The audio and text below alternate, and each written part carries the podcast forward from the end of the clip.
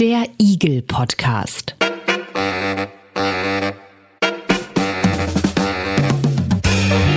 Ein Podcast rund um individuelle Gesundheitsleistungen.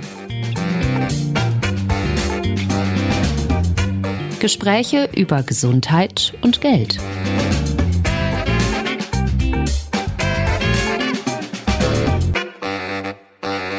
Hallo und schönen guten Tag zusammen. Ich heiße Andreas Lange und ich heiße Sie herzlich willkommen in einer neuen Episode des Eagle Podcasts. Fürs Leben lernen, so haben wir diese Episode überschrieben. Und es geht darum, dass Schülerinnen und Schüler zwar eine Menge lernen während der Schulzeit, aber sie lernen eben auch eine ganze Menge nicht während der Schulzeit. Zum Beispiel, wenn es um ihre eigene Gesundheit geht. Wir möchten heute über Gesundheitskompetenz sprechen, also die Fähigkeit, so sagt es die Definition, gute, seriöse, relevante Gesundheitsinformationen zu finden, die richtig einzuordnen, zu verstehen und dieses Wissen eben auch im Alltag anzuwenden, wenn es um die eigene Gesundheit geht. Das Bundesgesundheitsministerium, das verfolgt das Ziel, Gesundheitskompetenz zu stärken, und zwar in allen Lebensbereichen.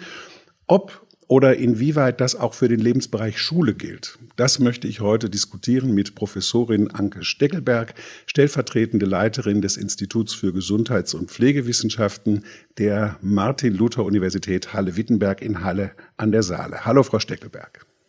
Hallo, ich grüße Sie. Frau Steckelberg, wir fangen ganz, ganz, ganz vorne an. Gesundheitskompetenz stärken, sagt das Bundesgesundheitsministerium in allen Lebensbereichen. Warum ist das so wichtig bei Schülerinnen und Schülern, dass man schon so früh damit anfängt? Weil eigentlich sind ja da viele Menschen drumherum, Ärzte, Ärztinnen, Lehrer, Lehrerinnen, Eltern, die das Kind beraten in der Situation. Warum ist es so wichtig? Mhm. Wenn Menschen gefragt werden, ob sie sich an Entscheidungen, die ihre Gesundheit äh, betreffen, beteiligen möchten, dann geben etwa die Hälfte an, dass sie sich beteiligen möchten. Die gemeinsame Entscheidungsfindung mit der Ärztin oder dem Arzt ist auch ein ethisch legitimierter Anspruch. Um das nun auch umsetzen zu können, braucht es ein Mindestmaß an Gesundheitskompetenz. Das heißt, wenn ich mich als äh, Mensch in der Gesellschaft später auch in dem Feld, ähm, wenn ich da auch entscheidungsfähig sein möchte, dann wäre das wichtig, möglichst früh auch diese Kompetenz zu erwerben und auch Jugendliche äh, treffen ja auch schon in vielen Bereichen eigene Entscheidungen. Aber jetzt haben Sie gerade Jugendliche angesprochen. Ähm, ab, ab welchem Alter sollte das denn losgehen? Mhm. Dass eben Gesundheitskompetenz erlernt wird oder dass die da was mitkriegen oder möglicherweise auch in der Schule. Ich wäre sehr dafür, dass das auch schon im Grundschulbereich äh, anfängt. Und es gibt international auch Beispiele dafür, äh, wo man im, im Grundschulbereich äh, beginnt und das dann äh, sukzessive fortsetzt, um sozusagen, wenn Schülerinnen und Schüler das Bildungssystem verlassen, äh, dann auch äh, ausgestattet sind mit dieser Kompetenz. Wir werden anfangen heute mit einem äh, positiven Beispiel. Frau Steckelberg, Sie waren da selbst auch an diesem Projekt mit beteiligt. Das ist ein Projekt aus Schleswig-Holstein. EBM at School äh, heißt es. Und äh, mehr dazu, bevor wir dann ins Detail gehen, in unserer Faktenbox. Eagle Podcast. Checkbox. Das Projekt EBM at School ermöglicht Schülerinnen und Schülern, Fragen zu gesundheitlichen Themen selbstständig zu bearbeiten und zu beantworten. Anhand von relevanten Fallbeispielen mit exemplarischem Charakter erwerben sie eine kritische Gesundheitskompetenz.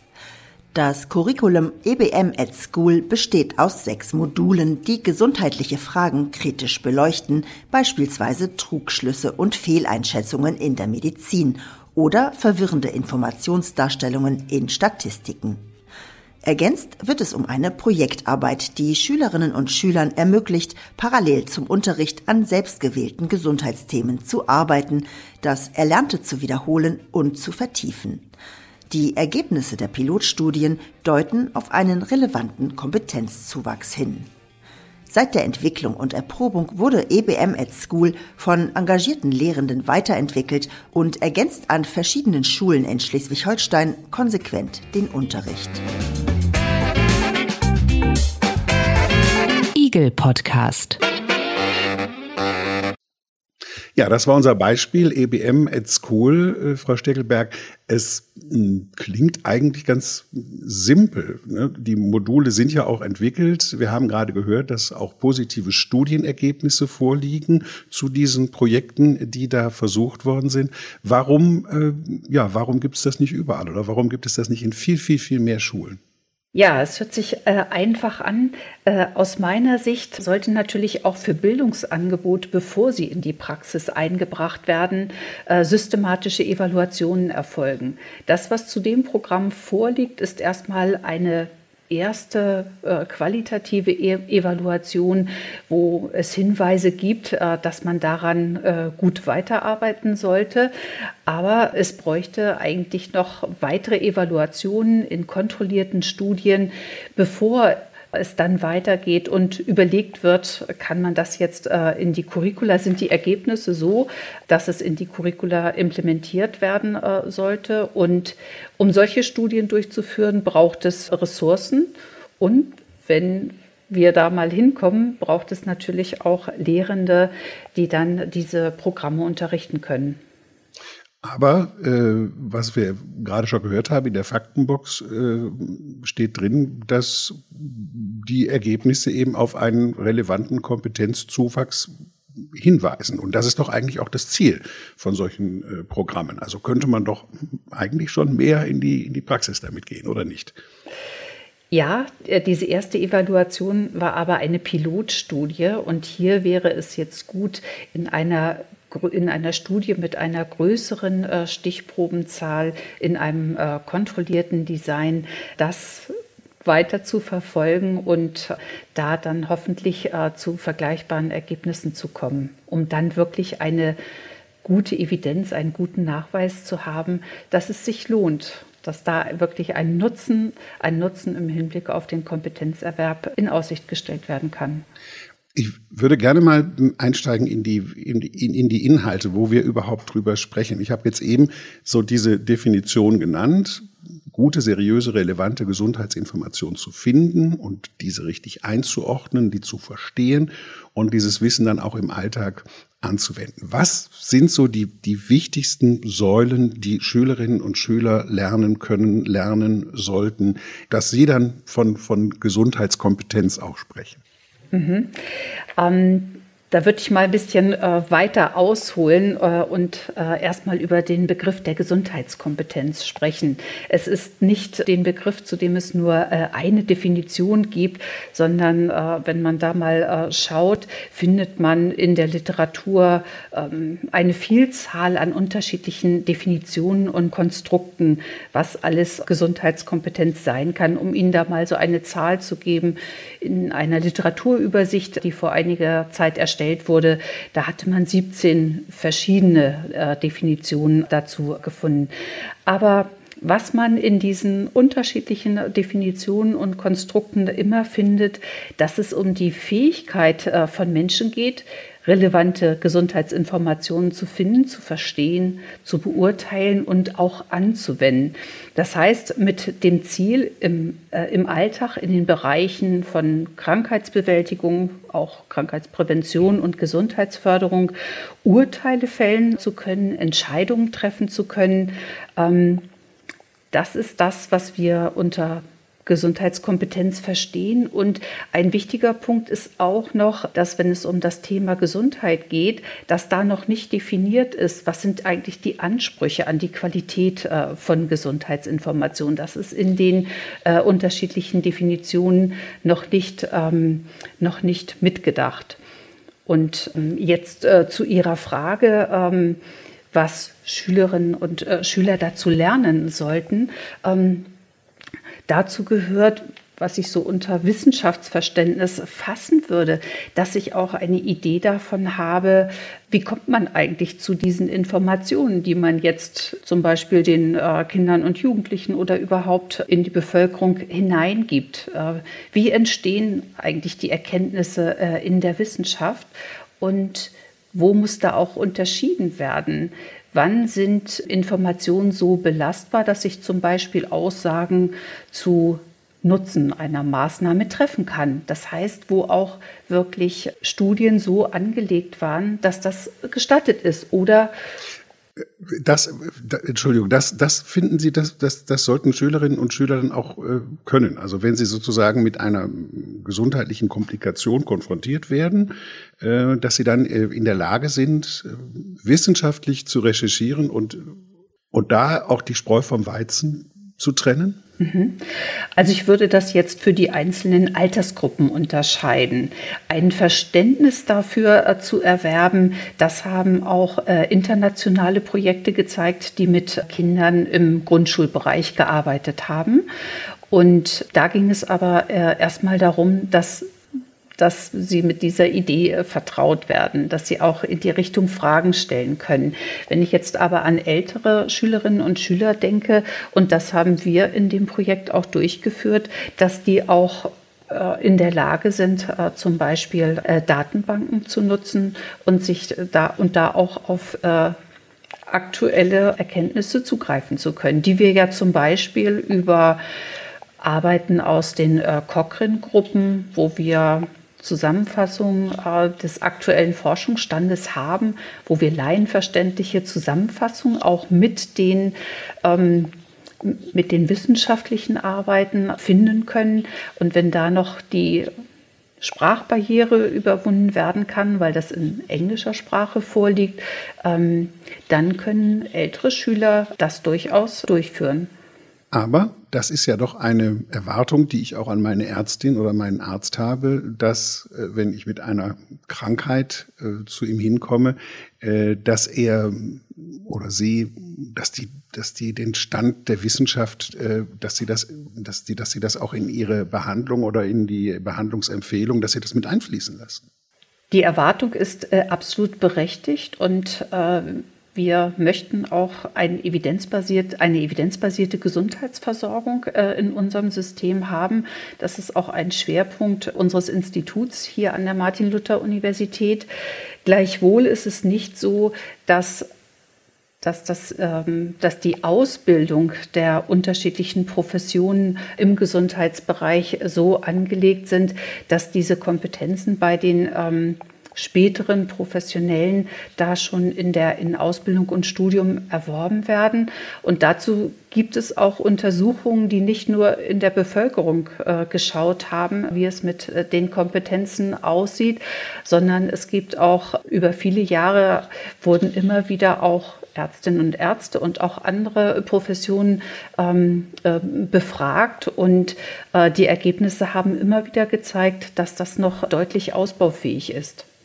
Also nehmen Sie mich da mit. Also ich verstehe das sehr gut, dass äh, wenn ich jetzt in eine Praxis gehe, dass ich so informiert sein sollte, dass ich da die richtigen Fragen stellen kann an den Arzt oder an die Ärztin.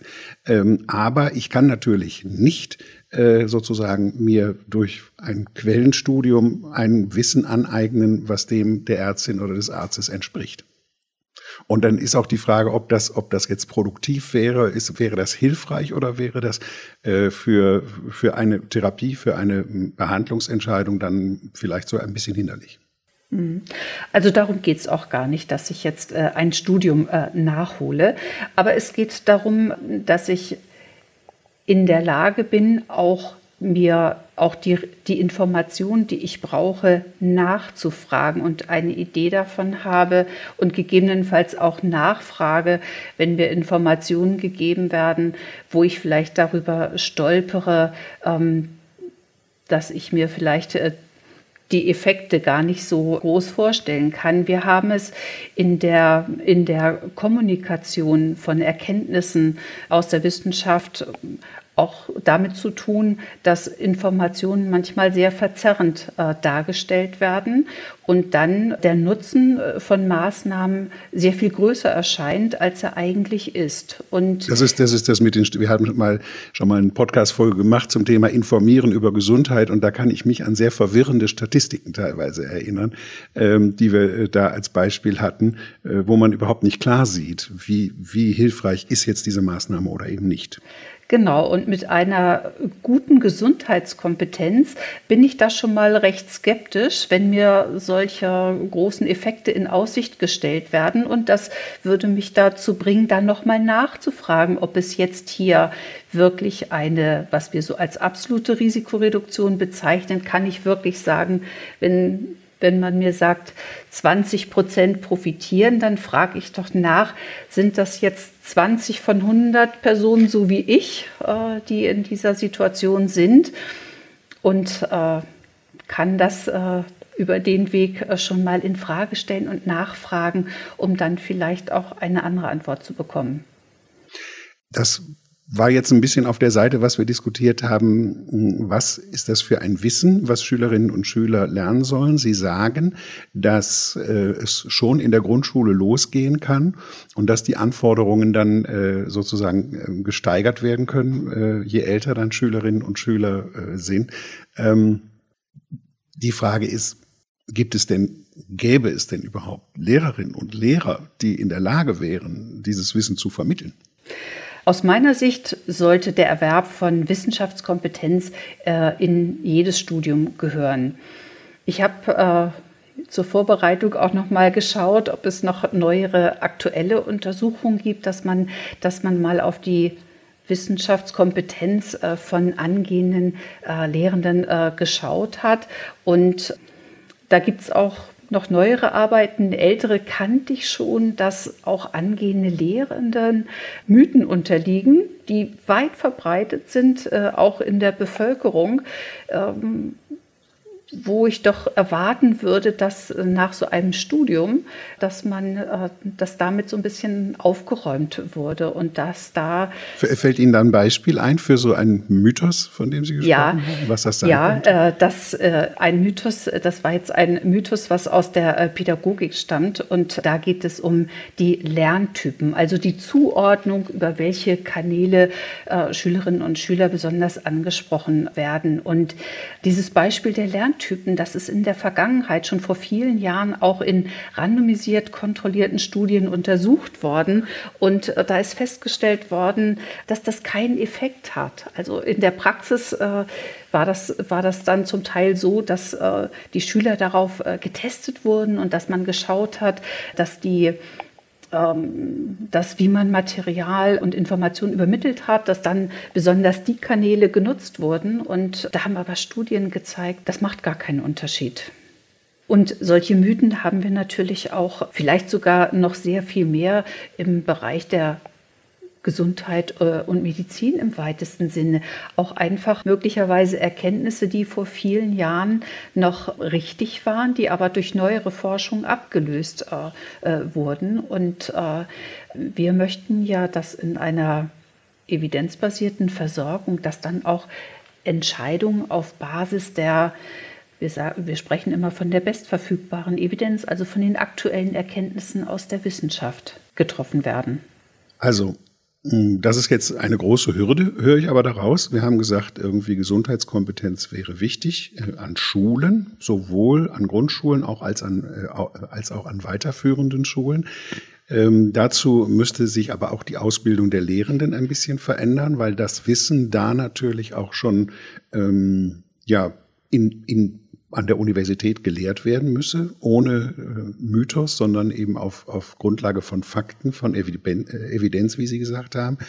Ähm, sind das denn sind das denn dann bestimmte Fächer? Ich versuche gerade vorzustellen, wo das dann an der Schule äh, eingebaut werden könnte oder stattfindet. Ist es dann im Biologieunterricht oder ist es Sozialwissenschaften oder gibt es da ein extra Fach nach Ihren Vorstellungen? Wie könnte äh, so eine Implementierung da gut gelingen?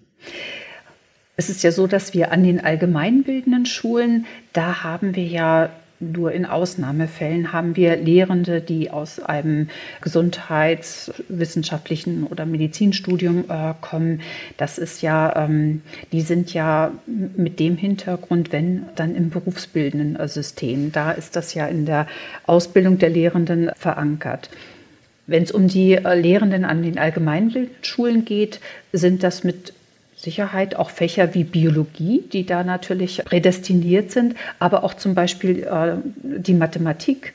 Wir haben es ja, äh, wir haben es ja ganz viel mit der Übermittlung von Wahrscheinlichkeiten zu tun, wenn wir uns mit, mit Angeboten auseinandersetzen und wenn es um die Frage geht, äh, möchte ich das jetzt? Wie ist das mit den Energy Drinks? Was habe ich davon? Kann mir das äh, etwas bringen?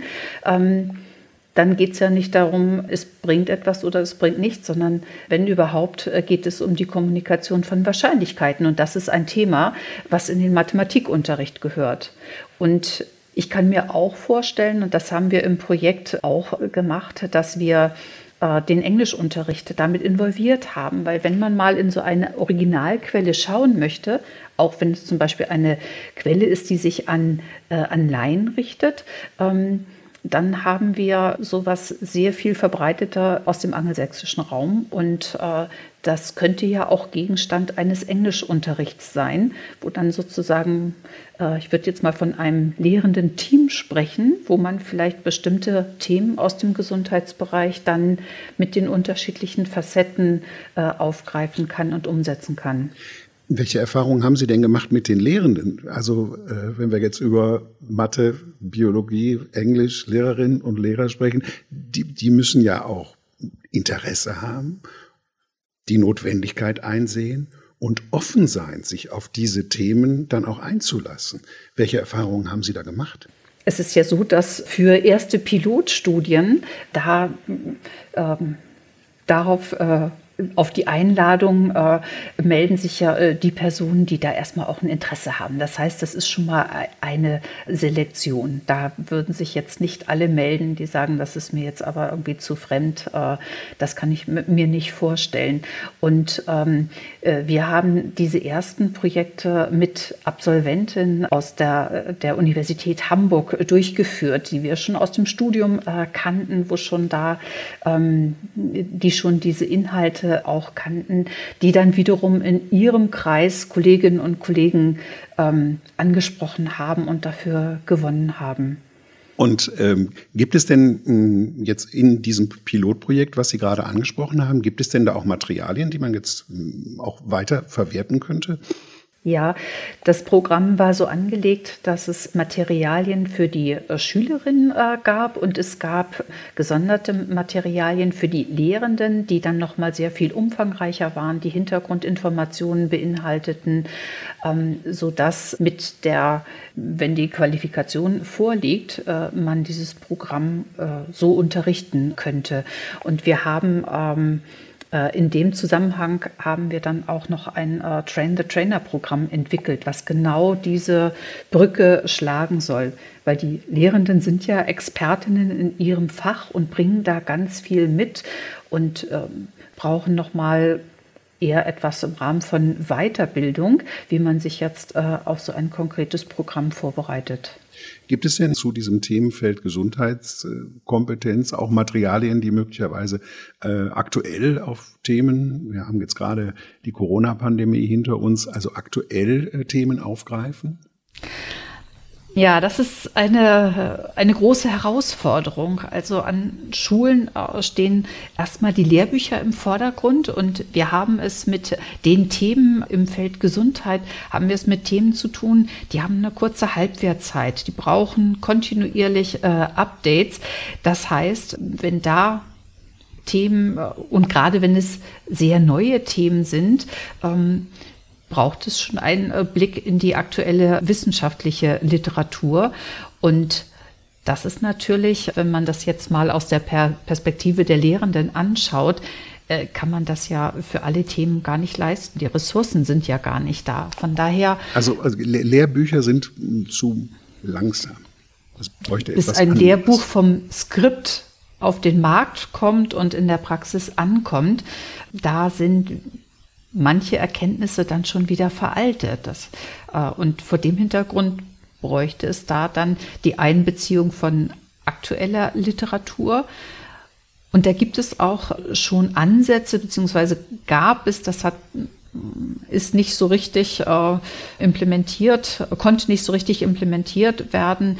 Aber man hatte schon mal über Plattformen nachgedacht, wo Lehrende sich über Materialien austauschen können, wo sichergestellt war, dass die Materialien, die mussten bestimmten Kriterien, äh, mussten bestimmte Kriterien äh, erfüllen und äh, dann konnten andere darauf zugreifen.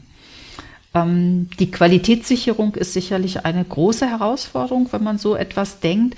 Wir haben mal einzelne äh, Themen in denen wir uns auch gut auskannten, haben wir mal auf einer Plattform uns unter dem Aspekt, inwieweit es ähm, dem der kritischen Bewertung standhält. Und ähm, die Ergebnisse waren jetzt äh, nicht so ganz gut. So, also da wäre noch deutlich auch äh, Verbesserungsbedarf. Aber die Idee, die dahinter steckt, äh, die finde ich ziemlich gut, weil das würde auch die Lehrenden entlasten. Äh, wenn ich mir vorstelle, ich könnte da auf Themen zurückgreifen, die ich vielleicht gern integrieren äh, möchte, äh, wo ich aber nicht die Ressourcen selber habe, das für nächste Woche auch noch vorzubereiten, äh, wäre das ja eine große Unterstützung, wenn ich dann schauen könnte, was gibt's an Themen, was passt gerade in meinen Unterricht für, diese, für diesen Jahrgang. Und dann müsste nur sichergestellt werden, dass dann auch die Materialien dort entsprechend immer auch aktualisiert werden und ergänzt werden. Aber das hört sich für mich an nach einem bundesweiten Materialienpool mit Materialien zum Thema Gesundheitskompetenz, der aber auch wissenschaftlich sozusagen ein Backup hat und wissenschaftlich betreut wird, damit wirklich auch äh, die Informationen korrekt sind und äh, eben auch aktuell sind. Ja, genau. Wir haben jetzt sehr viel darüber gesprochen, über hm, einen Zustand, wie Sie sich das vorstellen. Wir haben auch über Schritte und Inhalte gesprochen, die nötig sind, um so ein äh, äh, ja, so, ein, so eine Gesundheitsentwicklung an Schulen schon zu erreichen. Wie ist denn eigentlich die Ist-Situation oder ist dieses Thema, weil wir haben ja jetzt eben auch gehört, das Bundesgesundheitsministerium möchte gerne die Gesundheitskompetenz stärken in allen Bereichen. Gibt es etwas, was jetzt schon in den Curricula drin steht? Ja, wobei ähm, dass etwas in einem Curriculum drinsteht, sagt noch nichts um, über die Umsetzung aus. Und was wir nicht wirklich haben, wir haben ja für den Bereich Lesen und Schreiben Mathematik, äh, haben wir die PISA-Studien, die schon über viele Jahre die, Jahre die Längsschnittstudien und damit auch Ergebnisse äh, liefern, wie es da mit den Kompetenzen bestellt ist. Sowas Vergleichbares haben wir für den Gesundheitsbereich äh, nicht. Wir haben einzelne Studien, die aber auf auf äh, Selbsteinschätzung äh, beruhen, woraus schwer Schlüsse zu ziehen sind, inwieweit, wenn man jetzt mit objektiven Messverfahren da mal schauen würde, ob das zusammenpassen würde oder ob sich da vielleicht das Bild im Hinblick auf Gesundheitskompetenz ganz anders darstellt. Das kann man letztendlich nicht sagen. Also darüber wissen wir recht wenig.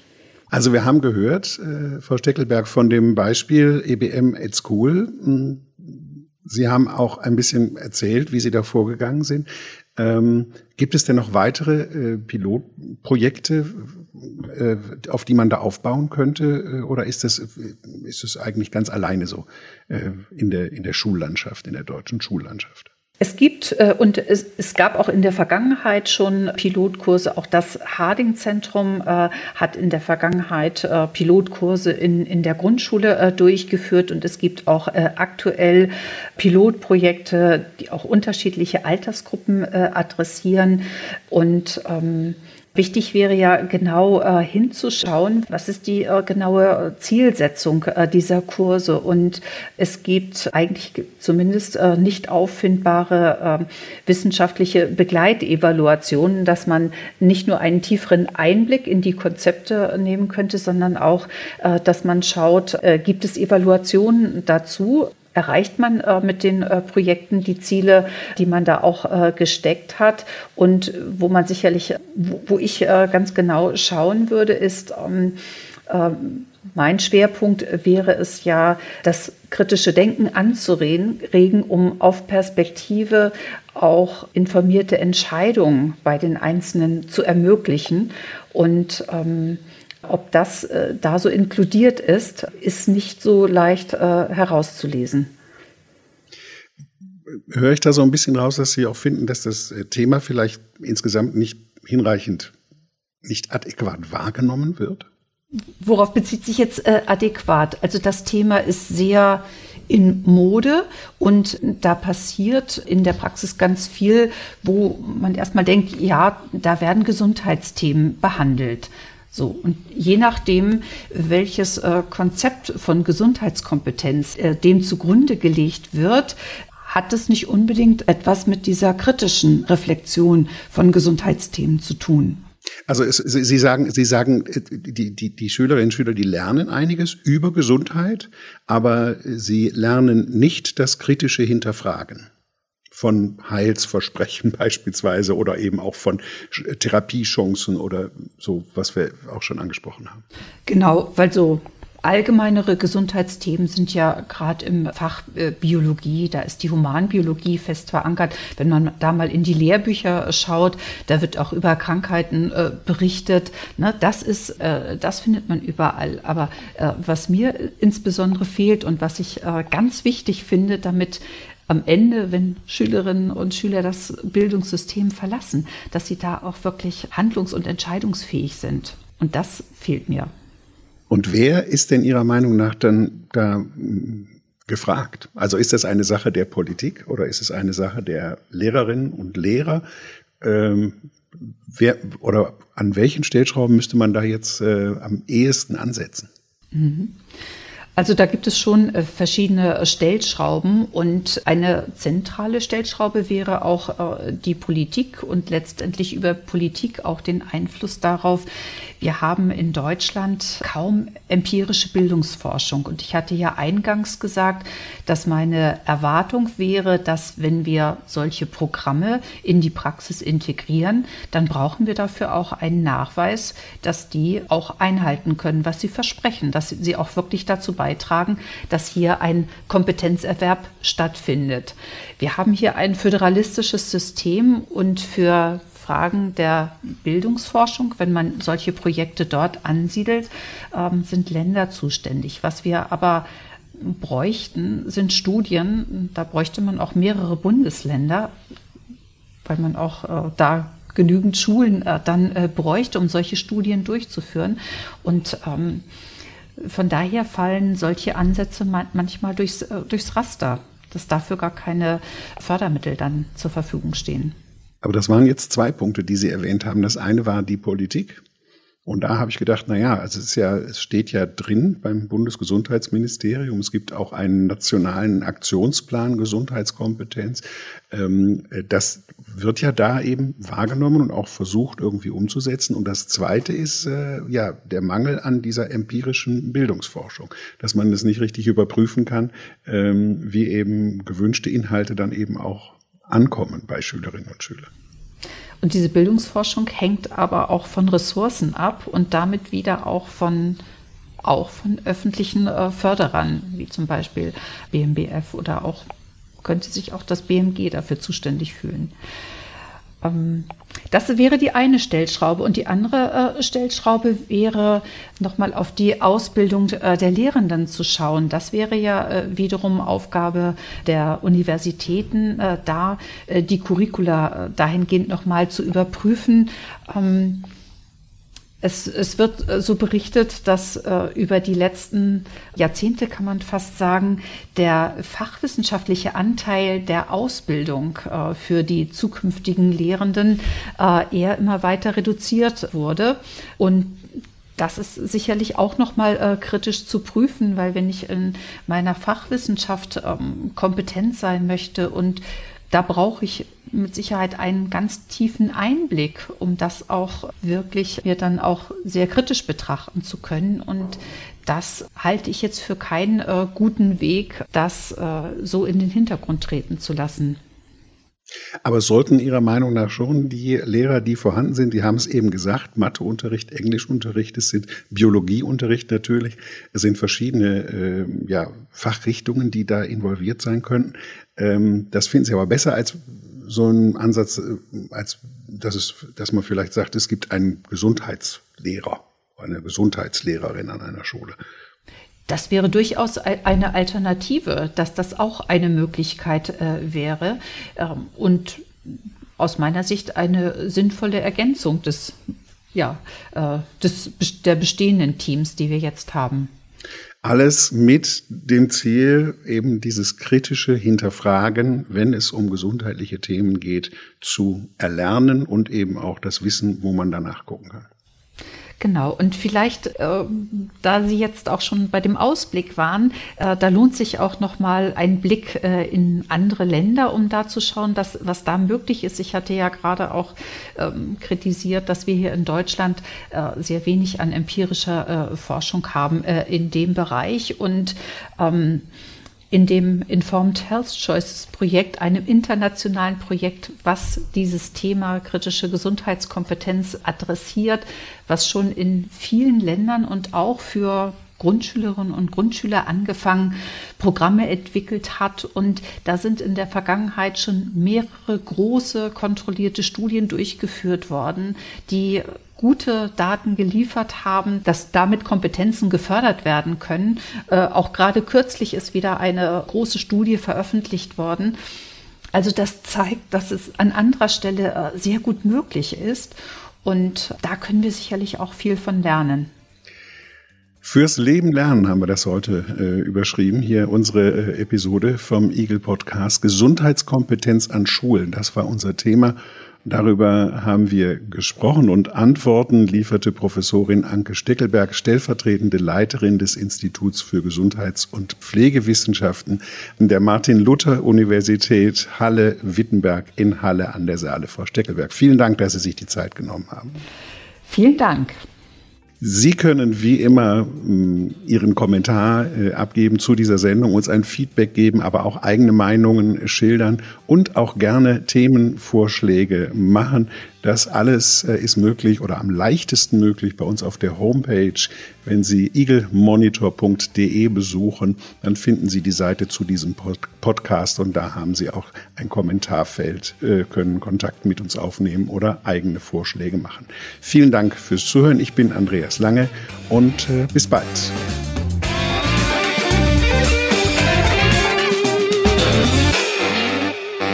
Eagle Podcast.